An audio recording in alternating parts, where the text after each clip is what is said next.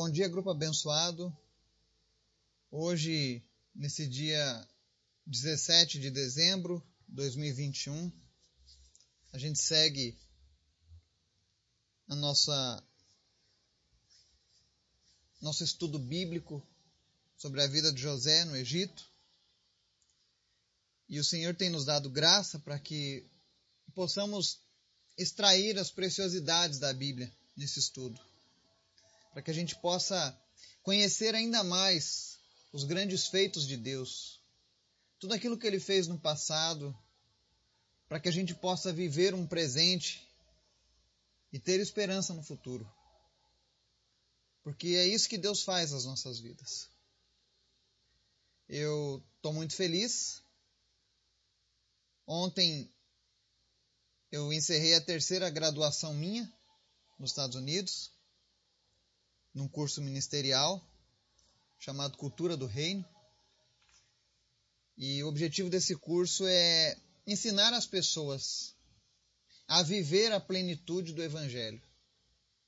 Viver o sobrenatural de verdade. É um curso mais com prática do que com literatura. A gente põe em prática tudo aquilo que a Bíblia nos ensina. E foi para mim um motivo de grande alegria, de crescimento. E ano que vem, a nossa ideia é começar esse curso aqui no Brasil em português a partir de abril. Então estejam orando para que tudo dê certo. São muitos projetos, mas a gente sabe que a execução desses projetos vem do Senhor. Isso é o que nós temos sentido no coração. Mas se eles vão acontecer de fato ou não vai depender do que Deus quer fazer. E eu creio que Deus quer fazer isso. E você que nos acompanha nos nossos estudos, quando nós abrirmos as inscrições para esse curso, eu vou passar um link para vocês. Caso vocês tenham interesse em participar dessa escola, vai ser virtual. E eu creio que se você busca ir para um nível mais profundo de intimidade com Deus, isso vai ser uma excelente ferramenta. Nós tivemos muitas pessoas com testemunhos maravilhosos ontem. Inclusive, vai, vai ser iniciado um trabalho agora no Nepal e também em Uganda, onde eles vão usar esse material para para evangelizar, para equipar os servos de Deus naqueles países. Então estejam orando por essas pessoas também. E hoje a gente está um pouco mais triste por conta da notícia de ontem. Deus levou o Miguel Tristes. E Deus sabe o quanto nós oramos, o quanto nós clamamos por aquele menino. Eu chego a dizer que para mim ele era como um filho que eu não conheci. Porque todas as vezes que eu orei por aquela criança, eu eu fui comovido no meu coração por Deus. Eu senti a mesma angústia, a mesma dor que um pai e uma mãe sentem pelos seus filhos. E eu sei que isso vem de Deus. E eu também sei que Deus tem o melhor para a vida do Miguelzinho. Eu sei que um dia lá na glória nós vamos ter a oportunidade de se encontrar com ele, dessa vez não vai haver mais as limitações por conta do problema de saúde, não vai ter o bip das máquinas, não vai ter o sofrimento dos medicamentos, dos tratamentos, mas eu creio do fundo do meu coração, e o Espírito Santo testifica isso na palavra de Deus, que o reino de Deus pertence às crianças. Por isso eu tenho a certeza absoluta de dizer aqui, abertamente, e olha que isso que eu estou dizendo tem um alcance muito grande. Não é apenas as pessoas do grupo, mas também no podcast. Mas eu quero dizer isso como uma forma de consolo para vocês que são os pais do Miguelzinho. Que o Miguelzinho, essa hora, está nos braços do Pai. Com certeza, a nossa oração de vê-lo correndo, brincando.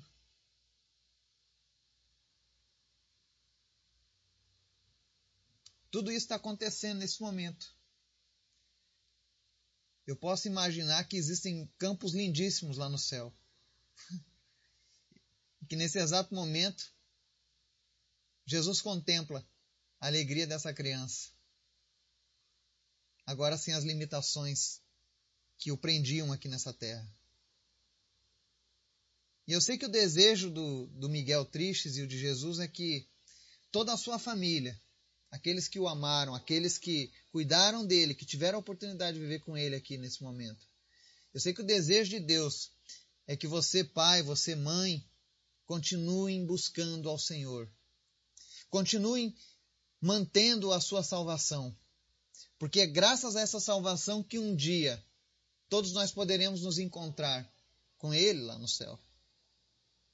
Então não desista, não desfaleça, cumpra o teu momento de luto, mas não deixe de continuar buscando a Deus. Deus tem sempre o melhor para as nossas vidas, ainda que a gente não compreenda. E eu quero me colocar à disposição dessa família. Se vocês precisarem que eu ore com vocês, se vocês precisarem desabafar, vocês têm o meu contato aqui no grupo e eu me coloco à disposição para chorar junto com vocês.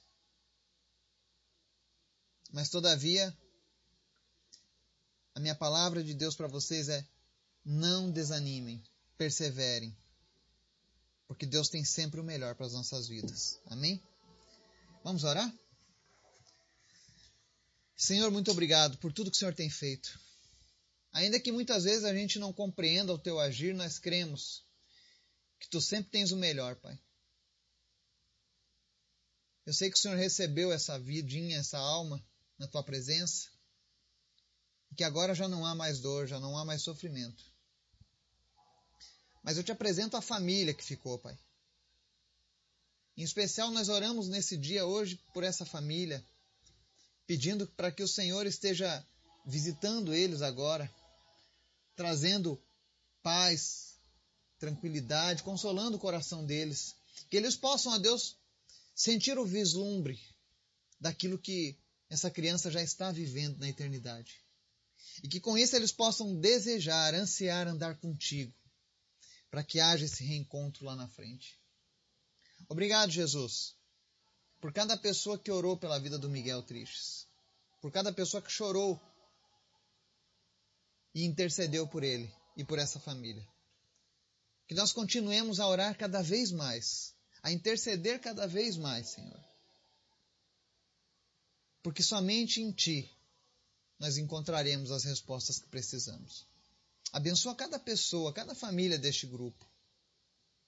Abençoa os enlutados, abençoa aqueles que estão enfermos e traz cura, traz restauração. Nossa oração sempre vai ser: Senhor, cura, Senhor, liberta, Senhor, salva. Porque nós confiamos em Ti, Senhor. Nós confiamos em Ti, ainda que a nossa vontade não se cumpra, nós sabemos que, todavia, a Tua vontade se cumpriu. Nos dá entendimento da Tua palavra. Nos dá uma vida próxima de Ti. Que o Senhor não seja um, Deus distante, mas um Deus presente nas nossas vidas. Nos ensina, Deus, a cada dia te buscar mais e mais. Eu quero te apresentar em especial também nessa manhã a vida da Cecília, de quatro anos. E Senhor, em nome de Jesus, alegra o nosso dia com um milagre, Pai. Eu sei que tu já fez tantos e tantos milagres que nós até desconhecemos. Mas visita a Cecília agora nesse momento em nome de Jesus. Que toda lesão do pulmão desapareça agora. Que tudo aquilo que acometeu os seus pulmões saia agora em nome de Jesus. Pulmões sejam restaurados em nome de Jesus. Restaura, Senhor, a saúde dessa criança, para honra e glória do teu nome. E eu oro também pela vida da Laura, de nove meses, para que essa queda não tenha causado nenhum dano. E em nome de Jesus, se houve algum dano causado por essa queda, que esse dano desapareça agora, no nome de Jesus. Nós oramos agora e concordamos pela fé, Deus, com a cura dessas duas crianças. E em nome de Jesus, que o Teu Espírito Santo venha trazer agora resposta para essa oração na vida dessa família. Que eles possam se acalmar e confiar em Ti, Deus. Obrigado, Jesus, porque nós podemos recorrer a Ti. Obrigado porque nós podemos clamar a Ti. E não importa, Deus, o que nós estejamos fazendo, o Senhor é fiel à tua palavra. Obrigado, Jesus. Ser com cada pessoa deste grupo, ser com cada família. Nos dá esse dia na tua presença, Pai. E fala conosco através da tua palavra, em nome de Jesus. Amém. Hoje nós vamos aqui a leitura da primeira parte de Gênesis capítulo 47. Nós vamos ler do verso 1 ao 12, que diz assim: José foi dar as notícias ao Faraó. Meu pai e meus irmãos chegaram de Canaã com suas ovelhas, seus bois e tudo que lhes pertence, e estão agora em Gozem. Depois escolheu cinco de seus irmãos e os apresentou ao Faraó. Perguntou-lhes o Faraó: Em que vocês trabalham? E eles responderam: Teus servos são pastores, como os nossos antepassados. Disseram-lhe ainda: Viemos morar aqui por uns tempos, porque a fome é rigorosa em Canaã. E os rebanhos de teus servos não têm pastagem. Agora, por favor, permite que teus servos se estabeleçam em Gozem. Então o faraó disse a José: Seu pai e seus irmãos vieram a você, e a terra do Egito está à sua disposição. Faça com que seu pai e seus irmãos habitem na melhor parte da terra. Deixe-os morar em Gozem. E se você vê que alguns deles são competentes, ponha-os como responsáveis por meu rebanho. Então José levou seu pai Jacó ao faraó e o apresentou a ele. Depois Jacó abençoou o faraó. E este lhe perguntou, quantos anos o senhor tem?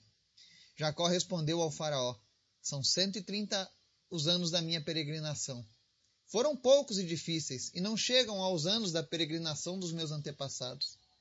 Então Jacó abençoou o Faraó e retirou-se. José instalou seu pai e seus irmãos e deu-lhes propriedade na melhor parte das terras do Egito, na região de Ramsés, conforme a ordem do Faraó. Providenciou também sustento para seu pai, para seus irmãos e para toda a sua família, de acordo com o número de filhos de cada um. Amém? Aqui nós vemos a continuação da chegada dos, da família de José ao Egito. E ontem nós vimos que José havia instruído seus irmãos acerca do que deveriam falar a Faraó. E uma coisa que é interessante é, mesmo José, mesmo Jacó e toda aquela família sabendo que era um plano de Deus eles serem acolhidos ali no, no Egito, mesmo eles tendo a certeza de que tudo pertencia a Deus, que eles eram o povo escolhido de Deus, ainda assim, eles respeitaram a autoridade constituída por Faraó. Eles não chegaram e se apossaram da terra. Eles pediram licença. Eles falaram com educação. Eles mostraram que eles não eram apenas invasores, mas eram um povo honrado. E isso também é uma lição para nós que nós venhamos a respeitar aqueles que Deus coloca na nossa vida, na nossa caminhada. Ainda que nós saibamos que é um projeto, é um propósito de Deus, que a gente faça isso da maneira correta, amém? Os irmãos seguem ali o que foi combinado. E uma coisa que é interessante, quando o faraó pergunta em que vocês trabalham, eles respondem: Teus servos são pastores, como os nossos antepassados. Eles não responderam: Nós éramos pastores. Mas eles respondem: Nós somos pastores. Porque assim eles deixavam claro qual era o objetivo deles: era continuar pastoreando. Eles não queriam que Faraó desse a eles uma nova função, um novo, um novo trabalho, e através desse trabalho eles pudessem se corromper ou se afastarem de Deus. Outra coisa que acontece interessante é no verso 4. Eles falam assim: Viemos morar aqui por uns tempos. Eles entendiam que eles eram peregrinos e não tinham a intenção de serem naturalizados. Isso mostra que José instruiu eles que a importância de permanecerem separados como nação. E essa mesma importância serve para mim e para você que somos cristãos. Precisamos nos manter separados desse mundo. Nós vivemos nesse mundo, trabalhamos nesse mundo, mas nós não precisamos fazer parte do seu sistema pecaminoso. Isso é ser separado do mundo. É entender que nessa terra eu e você somos peregrinos. Nós estamos aqui de passagem. Nenhum de nós pode dizer com precisão quando será o dia da nossa partida, quando será o tempo em que nós partiremos dessa terra. Mas o que nós podemos compreender, segundo a palavra de Deus, é que é passageiro. Nós só temos uma vida para viver aqui nessa terra. E nessa vida nós precisamos entender que existe um objetivo nessa vida. O objetivo é voltarmos para Deus. Então nós temos o tempo de uma vida para nos achegarmos a Deus, para recebermos o perdão pelos nossos pecados e um dia morar com Ele. Estamos apenas de passagem nessa terra. E não se engane, não haverá um retorno. A Bíblia diz que ao homem está ordenado morrer uma só vez e após isso segue-se o juízo. O próprio Deus estabeleceu essa regra. De que uma vez que nós partirmos, a gente não volta aqui para ter uma segunda chance de se achegar a Deus. Por isso que nós temos que nos esforçar. Por isso que nós temos que pagar o nosso preço também. De nos mantermos separados de toda a influência do mundo. E o mundo tem tentado nos derrubar. O mundo tem tentado nos afastar de Deus. E quando eu digo ao mundo, eu não estou falando do planeta, eu estou falando ao sistema de governo do anticristo, do inimigo das nossas almas, que tenta a todo momento nos derrotar. Então, que tenhamos essa consciência, assim como a família de José. Estamos aqui como peregrinos. Não há problema em sermos abençoados, não há problemas em termos o nosso lugar aqui nessa terra, mas que nós venhamos a compreender que isso é passageiro. Às vezes eu paro para pensar, ultimamente as pessoas têm tentado mil e uma maneiras de aumentar a longevidade do ser humano. E aí eu me pergunto, será que eles estão tentando protelar o encontro com Deus? Nós não podemos nos apegar muito a essa vida porque ela é passageira. Mas devemos nos preparar para o nosso encontro com Deus, amém? Outra coisa interessante, verso 7, José leva o seu pai, Jacó, e apresenta ele para Faraó. E qual é a atitude de Jacó diante de Faraó? Ele abençoa o Faraó. Hebreus 7, 7 tem uma passagem que diz assim: Ora, sem contradição alguma, o menor é abençoado pelo maior. E você vai ver isso muitas vezes na Bíblia. O maior abençoando, sendo abençoado pelo menor. Porque Deus inverte as coisas. Deus trabalha em cima da humildade. Deus não trabalha em cima do reconhecimento que os homens dão, mas em cima do reconhecimento que ele dá.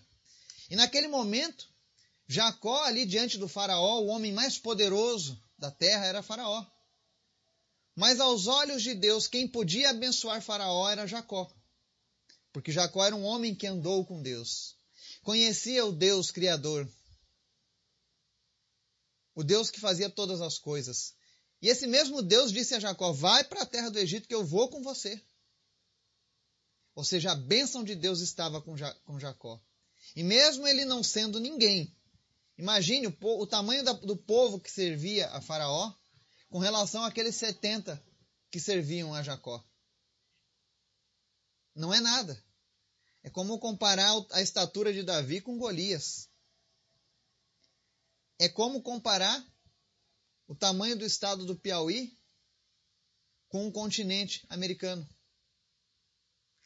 Mas isso mostra que para Deus não existe essa questão de pompa, tamanho, poder, humano. O que vale para Deus é o poder daquilo que nós alcançamos, do que nós conquistamos andando com Ele. Por isso que vale a pena você andar com Deus. Por isso que vale a pena todo o sacrifício. Todas as coisas que nós deixamos para trás valem a pena para andar com Deus.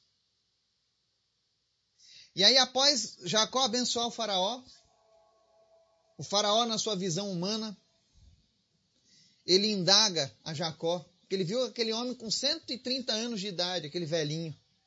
Quem é esse velhinho para me abençoar, né? E aí Faraó pergunta: quantos anos o Senhor tem? E aí Jacó, usando de muita sabedoria, ele responde: são 130 anos os anos da minha peregrinação. Foram poucos e difíceis e não chegam aos anos da peregrinação dos meus antepassados. Ou seja, ele mostra para Faraó que ele tinha uma compreensão da sua jornada. E que essa vida dele de 130 anos, diante da eternidade que havia sido proposta por Deus a Jacó, era como comparar um balde de água com o oceano. Então ele mostra para Faraó que ele tinha sim uma compreensão do que estava esperando ele. E aí a palavra diz aqui no verso 10 que Jacó abençoa Faraó e se retira. Talvez naquela cultura isso fosse uma falta de educação. Abençoar e se retirar. Mas eu entendo que isso era uma questão de reconhecimento de identidade. Jacó sabia quem ele era diante de Deus. E a partir daquele momento, eu posso imaginar aquele senhor de idade chegando diante do, do, do, do mega governante mundial. E a coragem de Jacó em chegar diante daquele homem e dizer: Faraó, eu te abençoo em nome do Deus Altíssimo, para que tu sejas próspero, para que tu seja bondoso, para que tu seja misericordioso com o teu povo e que Deus abençoe a tua posteridade. Eu imagino a coragem desse homem e eu pergunto, faça essa indagação.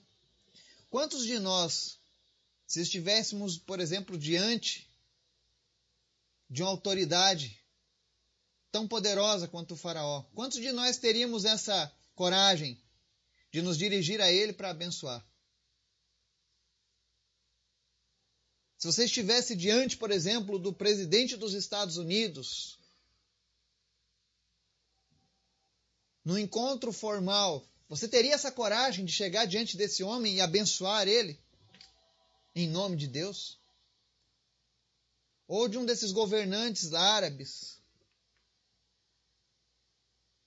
Isso é algo para nossa reflexão. E a resposta está aqui nesse texto. Quando nós entendemos quem somos diante de Deus, quando nós nos humilhamos diante de Deus, nós temos a certeza que aonde nós formos, nós somos capacitados para abençoar outras vidas. A família de José abençoou aquela terra. E por conta disso, por conta do que Deus já, já tinha na sua presciência, que essa família era uma família especial, Deus fez com que eles fossem realmente instalados na melhor área do Egito, na melhor parte das terras do Egito. Imaginem vocês. 70 estrangeiros sendo chamados para habitar na melhor parte do Egito, tendo total liberdade e tendo a bênção do governante daquela terra. Mas tudo isso porque eles primeiro reconheciam a bênção de Deus sobre a vida deles. E você vai ver no longo da história de Israel, do povo de Deus, que todas as vezes que eles se esqueceram quem era Deus na vida deles, eles pagaram um preço altíssimo. E amanhã, em nome de Jesus, se nós tivermos a oportunidade, nós continuamos a leitura desse capítulo de Gênesis. Deus nos abençoe, em nome de Jesus. Amém.